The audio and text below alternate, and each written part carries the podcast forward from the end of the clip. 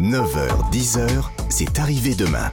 Avec Frédéric Tadei sur Europe 1. Éric Anso, bonjour. Bonjour Frédéric Tadei. Vous êtes historien, vous enseignez l'histoire contemporaine à la Sorbonne et vous êtes l'auteur d'une trentaine de livres. Le tout nouveau, c'est une histoire mondiale des impôts de l'Antiquité à nos jours, coécrite avec Jean-Luc Baudron, chez Passé Composé. Je crois bien que c'est la première euh, histoire globale euh, des impôts euh, qui est publiée en France. Alors, est-ce qu'on a toujours payé des impôts? Ah, depuis que des États existent, c'est-à-dire 5000 ans en gros, oui, effectivement, les États ont besoin d'argent pour leur armée dans l'Antiquité. Donc, vous avez, dès que sont créées eh bien des cités en Mésopotamie, je pense par exemple à la cité d'Our, l'Égypte pharaonique ou encore la Chine de la dynastie des Eh bien, vous avez des prélèvements qui sont faits euh, sous forme de tribus ou d'impôts plus sophistiqués. Les offrandes que nos ancêtres chasseurs-cueilleurs faisaient aux dieux pour avoir euh, beau temps ou pour avoir une chasse abondante, euh, vous estimez que ce sont peut-être au fond les premiers impôts, non? Alors c'est peut-être un peu tiré par les cheveux, c'est vrai que ça y prépare en quelque sorte, c'est vrai qu'à partir du moment où ces chasseurs-cueilleurs, ça a été étudié par des préhistoriens, arrivent à dégager euh, eh bien une plus-value, ils vont voilà faire des offrandes effectivement à leurs dieux. Mais voilà, c'est peut-être un peu tiré par les cheveux. En revanche, les États, il y a 5000 ans, ça c'est certain. Mais on pourrait dire qu'après les chasseurs-cueilleurs, on a fait des offrandes au chef de la tribu, puis au seigneur, puis à l'Église, puis à l'État. Exactement, parce que en fait, si vous voulez, si le plus gros de l'impôt est prélevé euh, pour l'État, euh, bien évidemment, il y a des groupes sociaux qui ont prélevé eux-mêmes, si j'ose dire, leur quote-part. Alors on pense effectivement à l'Église, euh, on pense aux seigneurs, on pense également à des, des territoires infra-étatiques également, des seigneuries, des duchés, qui peuvent également prélever des formes d'impôts. Et ça depuis l'Antiquité. Mais comment justifie-t-on au départ l'obligation de payer des impôts Alors, ben, pour le bien des sujets, c'est-à-dire à, l'époque, il n'y a pas de citoyens, si vous voulez. Il n'y a pas réellement aussi d'idée de recherche du consentement, mais on cherche à faire comprendre aux individus, et sinon on le fait par la force, bien évidemment, qu'ils ont tout intérêt à payer euh, une forme de contribution de manière à être protégés, justement, par celui qui la prélève. Hein, l'idée est quand même militaire à la base, hein, qu'on le veuille ou non. On comprend bien en lisant votre livre, Éric Anso, que collecter des impôts, ça permet à un État de prospérer, mais il y a aussi le risque de provoquer des révoltes. Ce fut le cas pour la civilisation grecque et pour l'Empire romain, où les impôts étaient très très lourds. Hein. Exactement. Alors un exemple qu'on peut donner qui est bien connu, c'est euh, Athènes. Athènes va prélever, parce que c'est à l'époque la cité la, plus puissante, hein. nous sommes au 6e euh, et au 5e siècle avant Jésus-Christ, eh bien euh, une cote-part, une forme d'impôt sur les cités voisines, de manière à organiser une marine, à la financer. C'est ce qu'on appelle la, la thalassocratie euh, athénienne. Alors bien évidemment, euh, comme on va grâce à ça vaincre les Perses, dans un premier temps, les autres cités grecques sont ravies. Et puis dans un deuxième temps, eh bien Athènes va en profiter pour construire son acropole avec le fameux Parthénon. Et là, nous revenons euh, aux dieux. Et les autres cités ne vont pas l'accepter de, de, de, financer comme ça ce qu'on appelle le trésor de la Ligue de Délos et vont se révolter. Ça va donner lieu à une guerre, la guerre du Péloponnèse, et ces cités vont s'émanciper d'Athènes. Donc effectivement, on peut dire que depuis que l'impôt existe, eh bien, euh, certains l'ont mal admis et se sont euh, révoltés contre cet impôt, ont cherché à le contourner en quelque sorte. Et l'idée de faire payer les riches, ça apparaît quand? Ah, ça apparaît très très tôt, hein, très très tôt. Euh, on va retrouver par exemple, moi le premier exemple qui me vient à l'esprit, c'est deux tribuns de la Rome antique qui s'appellent Caius Sempronius Gracchus et son frère. Euh, on les surnomme donc les Gracques, et euh, ils vont avoir l'idée, un peu par démagogie et euh, ces charges électives de l'Antiquité romaine, bien évidemment, on les obtient quand on fait des belles promesses et bien au peuple. Et donc, ils vont promettre de redistribuer les richesses en s'en prenant aux riches. Et je dirais qu'à toutes les époques, on a eu ce type de taxe. On penserait également à, Mazarin, qui au XVIIe siècle, on est sous la minorité de Louis XIV, va prélever une taxe sur les aisés, sur les riches, et euh, ça va provoquer la révolte de ces riches et la fameuse fronde qui va euh, manquer d'emporter euh, la monarchie de Louis XIV. Et on, et on explique ainsi que Louis XIV, après, va vouloir domestiquer sa noblesse. Il a eu très très peur pendant sa, sa minorité. Donc vous voyez, ces, ces révoltes, je dirais, des, des aisés qui sont taxés remontent aussi à très très loin. On fait une pause, Eric Anso. On se retrouve tout de suite après. 9h-10h, c'est arrivé demain. Frédéric Tadei sur Europe 1. Nous sommes avec l'historien Éric Anso qui publie avec Jean-Luc Bordron euh, chez Passé Composé une histoire mondiale des impôts de l'Antiquité à nos jours. Pendant la féodalité, on paye des impôts euh, au seigneur local et à l'Église.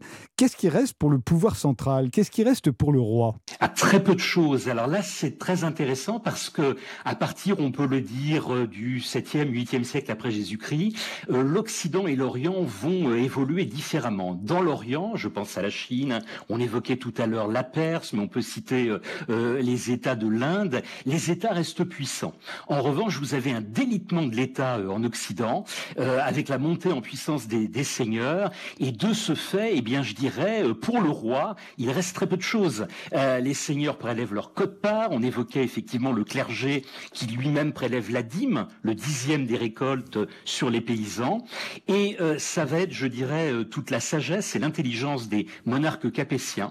À partir du XIIe, XIIIe siècle, on pense à Saint-Louis, on pense un petit peu plus loin à Philippe le Bel, et eh bien de, de reconstituer l'État monarchique. Et là-dedans, euh, l'impôt va prendre une très très grande part. Mais pendant cinq siècles, effectivement, eh bien euh, les monarques euh, prélevaient très peu d'impôts. On a l'impression que la pression fiscale n'a cessé de s'accentuer depuis la fin du Moyen Âge, au fond. Comment est-ce qu'on l'explique? Les besoins croissants de l'État. Alors vous avez eu, euh, ça se fait euh, pas de manière continue, si vous voulez, ça se fait par palier, mais une grande période d'augmentation des besoins de l'État et donc de prélèvement fiscal, c'est le 19e siècle, quand l'État euh, va se, je dirais, prendre en charge la santé publique, par exemple, ou bien encore les dépenses scolaires au détriment justement de l'Église, ou bien encore les infrastructures, construction des, des voies ferrées, des routes. Donc là, vous allez avoir un bond spectaculaire de la, fiscalité. Mais on n'a encore rien vu, parce que le bond le plus spectaculaire, il intervient au XXe siècle. Imaginez que dans un pays comme la France, la pression fiscale représente 10% par exemple du, PIB à la veille de la Grande Guerre, de la guerre de 14-18, et aujourd'hui ça représente 43,5% du, PIB. Vous imaginez le bon. Il est vrai que la France n'est peut-être pas le bon élève, puisqu'elle est en tête avec le Danemark des pays de, de l'OCDE pour le prélèvement fiscal. Et à partir de quand le consentement à l'impôt s'est-il développé dans la population? Parce qu'il a été le moteur de tellement de révoltes, euh, de la Révolution anglaise, de la guerre d'indépendance en Amérique, de la Révolution française. À un moment, on a fini par consentir, mais quand? Exactement, vous avez parfaitement raison. Alors il y avait des monarques un peu plus, je dirais, éclairés que les autres, qui se sont dit très très tôt, euh, il faut arriver à une forme de, de, consentement de nos populations, de nos sujets. On pensera au petit-fils de Charlemagne, Charles le Chauve, qui dans un édit très célèbre, qui date de 864, imaginez, ça ne nous rajeunit pas, euh, a, euh, cite ce terme de consentement. Il dit à ceux qui vont prélever les taxes, il faut d'une manière ou d'une autre que vous ayez le consentement de mes sujets.